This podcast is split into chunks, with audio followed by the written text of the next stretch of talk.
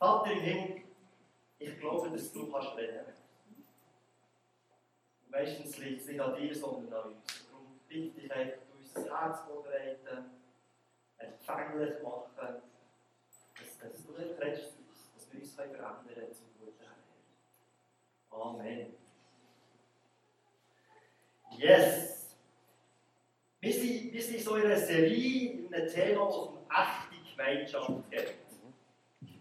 Und äh, ich habe gemerkt, wenn man eng mit Leuten unterwegs ist, dann erlebt man es immer wieder, dass man beleidigt wird. Ich habe das bei mir gemerkt.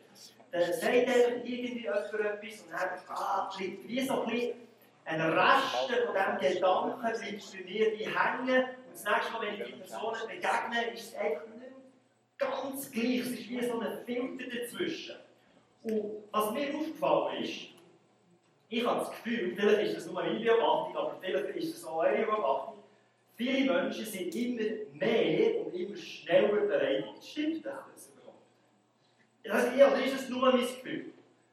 Und was das nächste Gefühl ist, und ich glaube, bei den Christen ist es fast noch schlimmer. Hey, und eigentlich sollten wir ausgerüstet sein, dass wir eigentlich mit dem gut umgehen Aber ich habe das Gefühl, hey, was ist los mit uns quasi? Irgendwie ticken wir irgendwie ein bisschen komisch. Es ist irgendwie etwas so ein dazwischen. Und ich denke, ich, ich sehe uns als, als Lehrling von, von Jesus, oder? Wir, wollen so werden wie ihn. Und äh, manchmal haben wir das Gefühl, es ist unser Job, beleidigt zu sein. Weißt du, Gott ruft Menschen und, und die haben Sünden und wir sollen zeigen, hey, da ist Sünde, gegen das wollen wir kämpfen. Und wir schauen in unserer Kultur haben Ausschau nach dem, was falsch läuft und sagen, hey, das läuft falsch, das müssen wir angehen. Und wir müssen die Wahrheit, die Wahrheit kämpfen und so weiter. Und wir merken eigentlich, hey, in diesem ganzen Kampf für die Wahrheit, hey, das, das geht irgendwie. Nicht, wir werden da hineingezogen. Das ist nicht unser Job. Den Menschen Sünden aufzeigen und da die Welt Sachen zu sagen. Das, das ist irgendwie läuft das falsch. Wir werden so schnell beleidigt so schnell in so, so einen negativen Sog hineingezogen. Hm? Geht irgendwie nicht. Und ich merke aber, wenn wir echte Gemeinschaft wollen, dann ist sie so Beleidigungen, sie wie, stehen uns im Weg. Wir können uns hier nicht verändern zum Guten her, weil, weil irgendwie persönlich irgendetwas schief läuft oder da irgendetwas ist und wir beleidigt sind und dann können wir nicht vergeben oder Gott, wir vergeben, dann gibt es Strenge und es, es ist ein Hindernis für uns.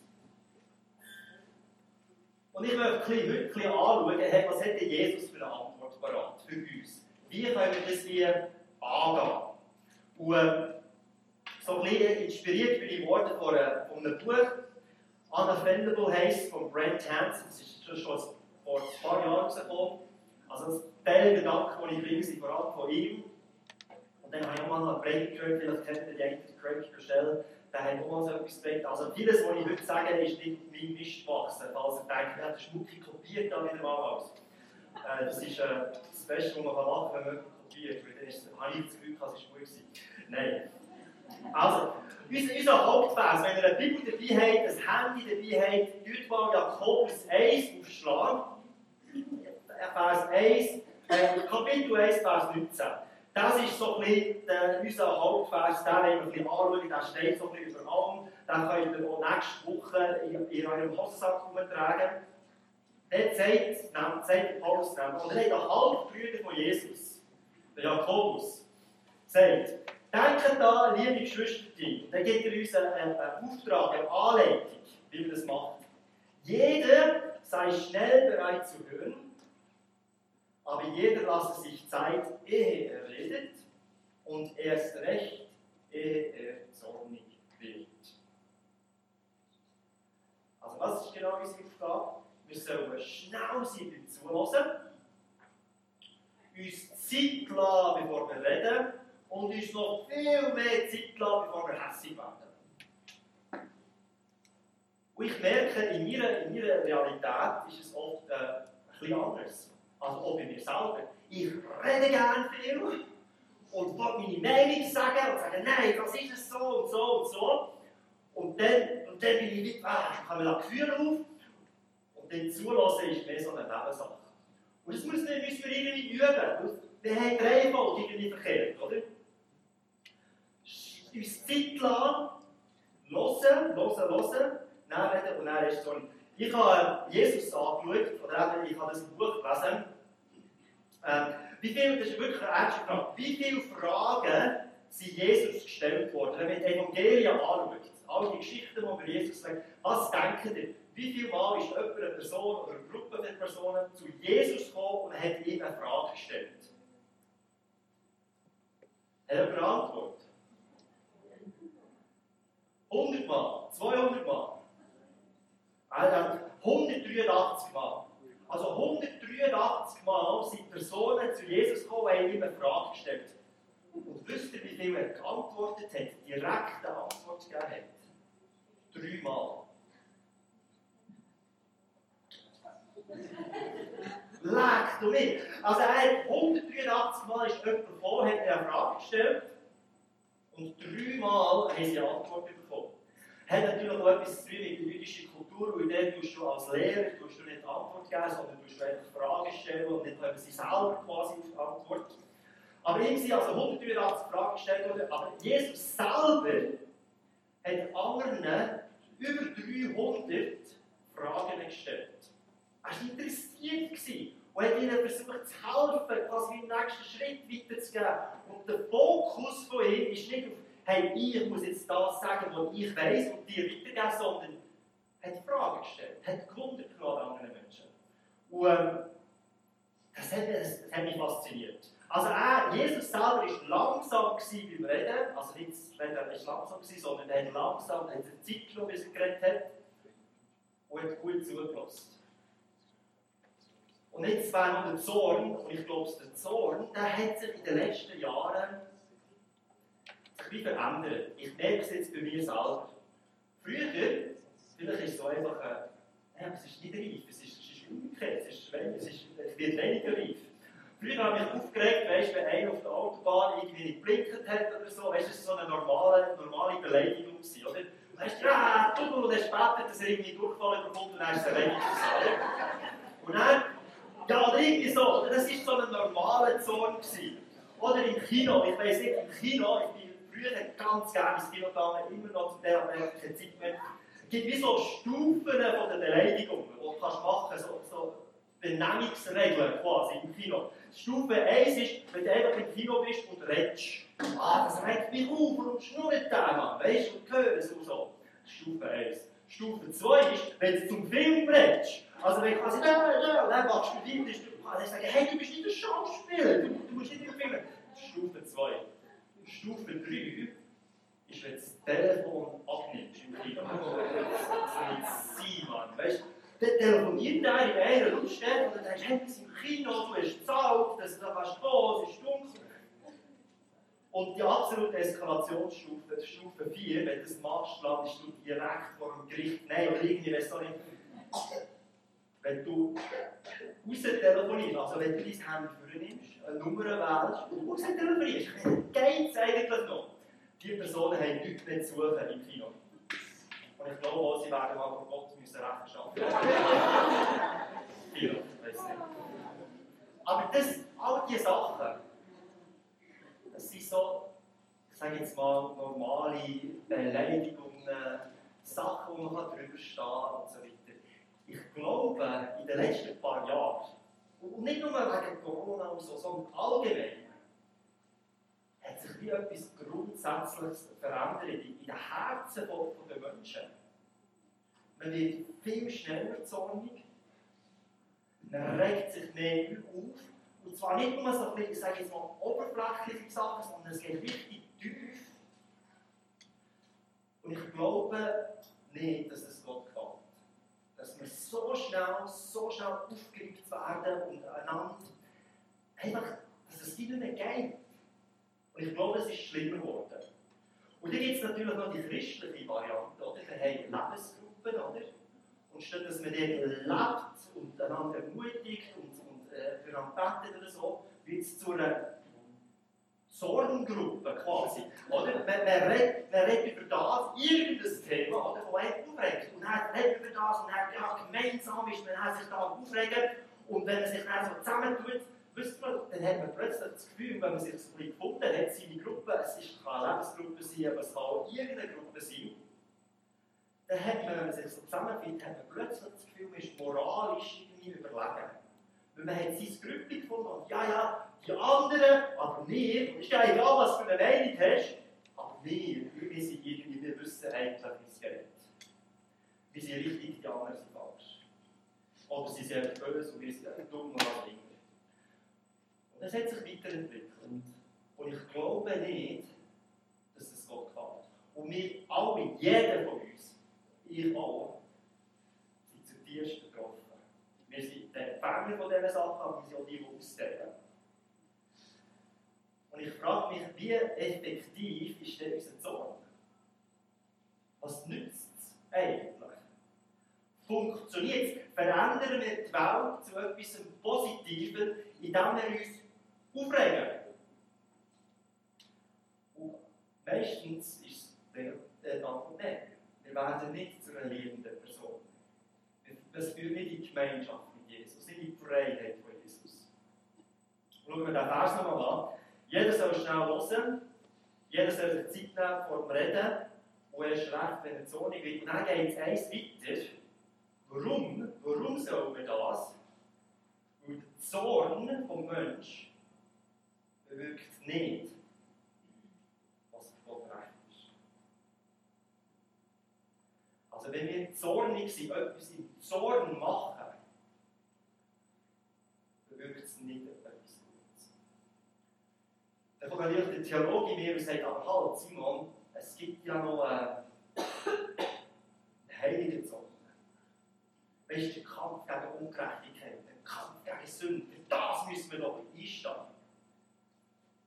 Ja, wahrscheinlich schon, aber tu es zuerst bei dir und nicht bei den Sünden der anderen. Meistens ist es bei mir umgekehrt. Ich sehe es, bei den anderen läuft und nicht bei mir. Also, wie, wie kommen wir aus dem raus? Aus dem, dem Problem, das wir als Welt ein bisschen haben. Und eins, was ich so ein bisschen gemerkt habe, wir können unterscheiden, oder wir dürfen uns entscheiden, wo ich einen Punkt machen oder wo ich einen Unterschied machen. Als Lehrling von Jesus kann ich sagen, hey, wo ich jetzt einfach herstellen und sagen, das ist jetzt meine Meinung, fertig, Schluss, ich, ich sehe es so und so, ist, dann habe ich meinen Punkt gemacht, meinen Standpunkt, ich habe meine Meinung, das ist so. Oder wollte ich versuchen, einen Unterschied zu machen, also ein Mensch, ein anderer Mensch oder in der Welt, wie einen Schritt weiterzubringen, dass sich wirklich etwas verändert. Und wir, wir haben auch das Gefühl, ich will einen Punkt machen. Das ist doch so, oder das ist meine Meinung, und jetzt stehe ich da und das ist es jetzt. Und das ist immer so ein verbunden mit so einem zornigen Beigeschmack quasi. Und ich habe das Gefühl, statt, statt unserem Zorn leiten lassen, statt unserem Fleisch leiten lassen, sollten wir uns viel mehr auf den Geist Gottes konzentrieren und sagen, hey, ich muss vielleicht auf den, den Punkt wieder bringen sondern wie schaffe ich es, einen Unterschied in dieser Welt zu machen? Wie schaffe ich es, Menschen in die liebende Beziehung zu Gott hineinzuziehen? Wie schaffe ich eine Veränderung zu machen? Wir wollen nicht ein Argument gewinnen, wir wollen Menschen gewinnen. Das ist ein riesiger Unterschied. Jesus hat es so gemacht, mal ein ganz gescheiter Mann zu ihm gekommen und hat gesagt, hey, das ist das Allerwichtigste, und ihr kennt in Matthäus 22, gesagt, was ist das Aller, Allerwichtigste, was muss ich machen? Und dann Jesus hat sein Herz gekannt und hat gesagt, schau, du sollst den Herrn Gott lieben von ganzem Herzen, mit ganzer Hingabe und ganzem Verstand. Das ist das größte, das wichtigste Gebot. Und das Zweite, liebe deine Mitmenschen, wie dich selber. Das ist nichts von Recht haben. Was ist wichtig? Ja, dass ich die richtige Theologie habe oder die richtige Meinung habe oder politische Assoziation oder was auch immer. Es geht nicht ums Recht haben. Es geht um Menschen zu lieben. Und das, das kämpft bei mir manchmal ein bisschen, da gebe ich echt zu. Weil jede Faser, jedes Gespräch, alles in unserem Körper soll dazu dienen, Jesus verherrlichen und seine Liebe weiterzugeben. Und das tun wir mit Mitgefühl, mit, mit allem machen, allem Möglichen, aber das machen wir meistens nicht, wenn wir sagen, hey, so ist es. Das ist mein Punkt, ich will Recht haben. Man muss nicht zornig sein, wir müssen nicht beleidigt sein. Jesus hat nicht gesagt, wir sollen Recht haben, er hat gesagt, wir sollen lieben. Die Frage ist aber, wie, wie schaffen wir jetzt das? Wie, weißt, ganz konkret, wie, wie schaffen wir das, dass das wie passiert in unserem Leben? Und da habe ich so zwei so Tipps oder zwei Sachen. Das eine ist, wir senken unsere Erwartungen an andere Menschen. Also das, was wir erwarten von anderen, das tun wir mal ein bisschen runter. Tiefe Erwartungen, der Fakt ist, wir werden immer enttäuscht sein von Menschen. Immer von Christen enttäuscht sein, immer von anderen Menschen werden wir enttäuscht sein. Wir werden abgelogen werden, wir werden, einer bedankt sich nicht, einer schießt, einer tut den Wetzdeckel nicht zu oder was auch immer. Es passieren immer Sachen, die irgendwo dich könntest beleidigt fühlen. Kommt gar nicht drauf an. Dann vergisst die Geburtstag oder was auch immer. Wir vergessen aber oft, dass wir ständig auch andere enttäuschen. Vielleicht in dem, wo wir gut sind und das, was wir von anderen erwarten, nicht. Aber in den anderen Sachen, die andere erwarten, wo wir vielleicht schlecht sind, dort enttäuschen wir ja die andere Person auch. Wir dürfen uns daran erinnern, dass hey, wenn wir das Weltbild, das wir haben von Gott ist, jeder von uns ist ein, ist ein Sünder. Wir sind zwar gut gemacht, aber jeder ist ein Sünder. Also wir, wir haben so viel Dreck am Stecken, wir machen Fehler und Sünden und Züge Sachen und sündige Menschen tun halt mal sündigen. Wir, wir können das nicht irgendwie, das geht wie nicht anders. Und wenn wir ganz hohe Erwartungen haben, dann werden wir immer, immer enttäuscht werden. Ich habe eine Bibelstelle gefunden, 2. Timotheus 3, der schreibt, der, der Paulus, wie sie in Endzeit wird sein. Ich habe das Gefühl es beschreibt unsere Gesellschaft genau. Er schreibt, die Menschen werden dann selbstsüchtig sein, geldgierig, grosszügerisch, arrogant, sie werden immer beleidigt sein, ihren Eltern nicht undankbar, sie werden weder Ehrfurcht noch Mitgefühl kennen, sie werden unversöhnlich sein, verleumderisch, unbeherrscht, gewalttätig, voll Hass. Und dann geht es, also eine ewige Liste. Aber der Paulus hat das schon vor 2000 Jahren geschrieben und wir sind erstaunt und enttäuscht, dass die Menschen immer noch so sind. Wir sind so. Das, das ist eine Beschreibung von uns quasi. Ich enttäusche viele Menschen täglich. Mich selber, meine Frau, meine Familie, in der Kirche, beim, beim Arbeiten, täglich enttäuschen wir einander. Und wenn ich Jesus anschaue, der war nie schockiert über irgendwelche Sünden. Der war nie, wow, das ist ein egoistisch, ich glaube nicht, ich kann nur so sein. Oder nein, jetzt hat er schon wieder einen Ehebruch, das kann ja nicht sein, oder schon wieder ein Porno oder was auch immer es ist. Er war nie enttäuscht. Oder schockiert von der Sünde der Menschen. Jesus trifft eine Frau am Brunnen und realisiert, sie war schon fünfmal geheiratet und jetzt lebt sie mit dem Sechsten zusammen. Was tut er? Was, ich habe gar nicht geglaubt, spinnst eigentlich? Also ich habe nie mit ihrer Lebensgruppe sein, das geht sicher nicht. Das hat er nicht gemacht, er war nicht schockiert. Gewesen.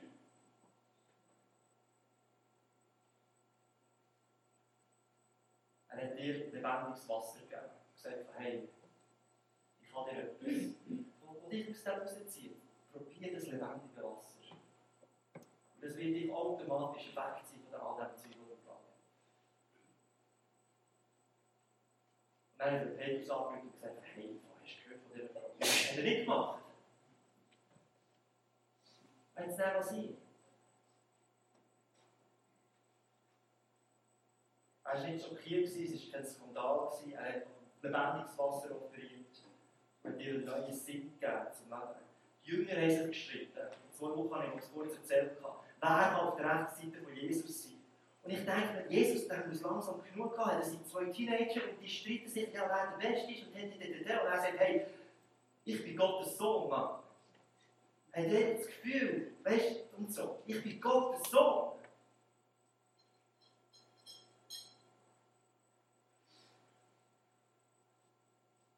Dann trifft er den Petrus. Der Petrus ist eigentlich der beste Freund von Jesus. Der Beste sagt, hey, ich bin dein Mann. Du kannst mich zählen. Dick und dünn, ich, ich bin hier, oder? Und wir kennen die Geschichte, oder? Alle anderen sind raus, aber der Beste ist stark. Und dann lügt er, er verratet Jesus, er verneint Jesus, er sticht eigentlich so mit reinrücken. Was tut Jesus? Geht auf Facebook und sagt, postet das Film, wo der Gückel treibt und sagt, hey, tschüss. Schließen aus der aus. Er vergibt Petrus. Das ist auch nicht ein riesiges Ding. Er liebt ihn weiterhin und gibt ihm neuen Auftrag. Er sagt, hört meine Schafe. Wie, wie schafft man so Beleidigungen zu überwinden? Ich glaube, ein erster Schritt ist, wenn wir unsere Erwartungen an die Menschen drastisch senken und merken, sie sind alles Sünder. Wir sind Menschen, die Sünder sind und sündigen. Wir machen schlimme Sachen. Gleichzeitig, das, wir dürfen nicht nur mit der Erwartung senken, wir müssen unbedingt etwas anderes machen. Und das ist wie quasi das Pada. Wir tun Dankbarkeit gegenüber Gottes Gnade aufschreiben. So, so, so hoch wie es geht. Bei den Menschen merkt man, hey, da, müssen, da ist die Erwartung da. Aber gegenüber Gott, da, müssen, da müssen wir wachsen, das muss noch viel höher werden, was er einfach tun in unserem Leben, seine Gnade, was er für eine Kraft hat, für die Menschen zu verändern.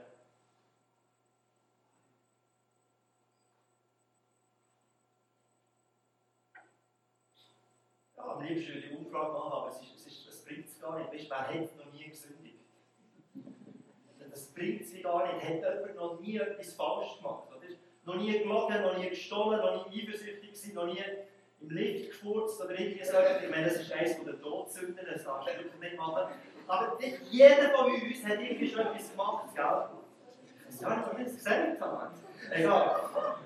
Aber wie bringen wir das wieder in Ordnung? Das Problem ist, es ist nicht wir, die sie in Ordnung bringen. Es ist nicht wir, die uns in Ordnung bringen. Es ist Gott selber, der uns das Angebot macht. Gell, das ist einfach, das ist ganz kurz Evangelium erklärt. Er sagt, hey, Gottes Gnade, Gottes Gnade sind wir gerettet. Nicht, weil ich gut bin oder ich etwas mache oder ich besonders schlau bin oder was ist. Es ist der Glaube an den Gott, er rettet uns. Und die Rettung, die verdanken wir ihm. Das ist ein Geschenk. Es ist nicht, weil ich besonders diszipliniert bin oder was auch immer. Und dann sagt er, nochmal um es nochmal wiederholen, es ist nicht die menschliche Leistung, ich bin gut, ich bin gut, ich muss mich nicht so aufschaffen. Wir können Gott nichts vormachen. Es ist alles bei ihm. Epheser 2, 8. Es ist allein seine Gnade. Gutheit von Gott, der sagt, hey, ich bin für dich gestorben, du kannst jetzt zu Jesus kommen. Wegen dem. Ich verbreite Lügen, ich verbreite Zorn, ich verbreite was auch immer. Dann ich mit dem zu Gott. Es ist weg. Wir können unsere Dankbarkeit gegenüber Gott, gegenüber seine Gnade, die muss noch viel größer werden. Viel größer. Und das ist das, was ansteckt. Das ist das, was ansteckt. Die Frage ist, für mich auch, warum fällt es mir so schwer, die Gnade zu akzeptieren? Warum? Weißt andere zu lieben, fällt mir eigentlich relativ gut, einfach. Aber auch die Liebe von anderen Menschen zu akzeptieren, wow, schwierig. Ist irgendwie nochmal anders. Und, ähm, ich weiß nicht, aber ich habe so einen Stein mitgebracht. Manchmal kommt es mir vor wie, wie, wie der Stein. Es passiert irgendetwas, man ist äh, beleidigt und man will es eigentlich zurückzahlen, aber man Christ ist, man nicht zurückzahlen, man schluckt es irgendwie so und vergibt es und es ist wie gut. Und eigentlich könnte man das wie loslassen, aber so ein Rest, so ein etwas, was so ein bisschen überbleibt, so ein bisschen etwas, was kleben bleibt, ist einfach so ein Stein. Und dann behaltet man so ein bisschen dahinter, dass man niemand sieht und dann trägt man so ein bisschen mit sich, dass man eigentlich dabei hat, falls etwas wäre, weißt, dann hätte man, dann ich zuschlagen, aber eigentlich ich das ja nicht, es ist einfach so ein bisschen, falls es mal so wäre oder so. Und eigentlich, der Stein ist nichts anderes als so ein bisschen Zorn überresten, wo ich so ein bisschen mittrete. Wo ich zwar, der Stein war so groß gewesen, und dann habe ich abgegeben, das ist erledigt, das ist wie gut, aber so ein bisschen das letzte Stückchen, an dem, an dem habe ich mich noch so ein bisschen. Und dann geht es nicht lang, weil der ist ja immer bei mir dabei, dann plötzlich vielleicht unter den Blumen so ein bisschen, so ein bisschen schlecht reden über eine Person, oder die hat den Stein so ein bisschen tragen. Und ich wollte eigentlich festhalten. Und falls etwas ist, dann kann ich ihn, kann ich, ich jemanden. Und in Johannes 8, das ist eine berühmte Geschichte, die kennen ihr wahrscheinlich. Aber da wird eine Frau, und in der Bibel wird natürlich nur eine Frau erwähnt, aber natürlich war ein Mann auch dabei, gewesen, in der erwünscht. Die Frau schlägt sie raus, natürlich nicht der Mann, oder? Und äh, weiss steinigen. Und ihr müsst euch vorstellen, das ist, also das normal gewesen früher, das hat dazugehört, das ist in dem Sinne nicht etwas mega Spezielles gewesen, oder so, gell? Aber da ist die Frau, gell, und das sind da ein paar Männer, und jeder von ihnen hat so einen Stein irgendwie so eine, eine Überraschung von Zorn, wo sie sagen, hey, jetzt haben wir dich verwünscht, jetzt, jetzt plagen wir dich, oder töten wir dich. Dann kommt Jesus dazu. Ist er schockiert? Nein. Er ist nicht schockiert. Er verurteilt es auch nicht. Er ist nicht einmal zornig geworden. Er war nicht beleidigt. Und wir lesen in der Bibel, er fährt im Sand oder so im Dreck so ein bisschen auf irgendetwas schreiben. Mit so einem Steckchen oder mit dem Finger irgendetwas schreiben. Und wir wissen nicht, was es ist, aber so traditionell geht man davon aus, dass er Sünden von den Männern, die da rumgestanden sind, einfach so stichwortartig hineingeschrieben hat. Da hat Ehebruch begangen, da hat Zehnte gegeben, da hat irgendjemand umgebracht, da ist äh, Frau geschlagen, was auch immer es ist. Und dann sagt er, hey, der, der keine Sünde hat, noch nie gesündigt hat, soll den ersten Stein werfen. Die Situation ist, ist crazy, oder? Die merken das, ein nach dem anderen läuft davon. Lässt den Stein und sagt, nein, ich habe nichts zu tun. Und was Jesus geschafft hat, er hat gesagt, hey, steht, das ist eigentlich noch so eine Überraschung von Zorn, wo du wie fest hast, wo du eigentlich willst, jemandem anschießen weil es dir immer noch weh tut. Das kannst du loslassen.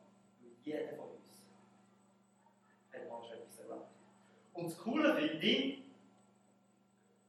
das heisst in dieser Geschichte, die ältesten Männer sind zuerst weggelaufen. Und ich glaube, das ist wie ein Auftrag an die Ältesten von uns. Wir merken, wie viel wir so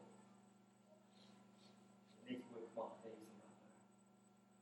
Und wir haben die Chance, für die nächste Generation ein Vorbild zu sein und zu sagen, ich weiß, ich kann loslassen.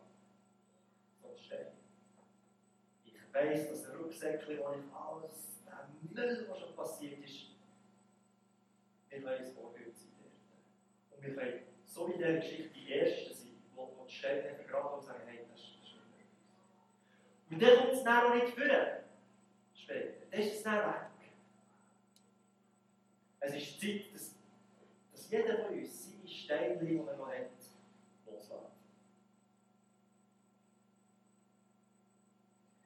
Band, ihr könnt schon vorkommen. Ich möchte nochmal einfach sagen, hey, wir, wir sind nicht da, wir sind nicht gemacht dafür, einen Punkt zu machen und zu sagen, hey, so ist es. Wir sind berufen, einen Unterschied in dieser Welt zu machen. Und das machen wir, indem wir ein bisschen weniger Erwartungen haben, aber vor allem viel höhere Erwartungen Ach, quasi, ich habe einen Kollegen gesagt, ein Kollege, guter Freund, so ein Mentor, hat mir gesagt, Jesus, äh, Simon, er hat mir nicht Jesus gesagt, so heilig bin ich dann noch nicht gewesen. Vielleicht nein. Er hat gesagt, Simon, weißt ich vertraue an Jesus in dir. Das war nicht eine gute Phase in meinem Leben, aber er hat gesagt, ich vertraue an Jesus, der in dir lebt. Und das ist die Gnade, die grösser machen, als sie ist. Er hat gewusst, hey, das ist eine Sauerei da. Aber ich traue an Jesus in dir. Das kommt zu gut. Komm, wir beten uns zusammen. Vater im Himmel, hilf uns, dass wir, wenn wir andere Menschen sehen, die uns aufregen und beleidigt sind, die ah, wir nicht können,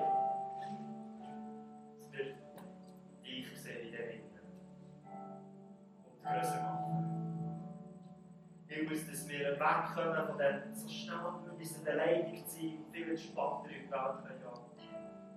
Dass wir so einen Unterschied machen können in dieser Welt. Merci vielmals. Amen.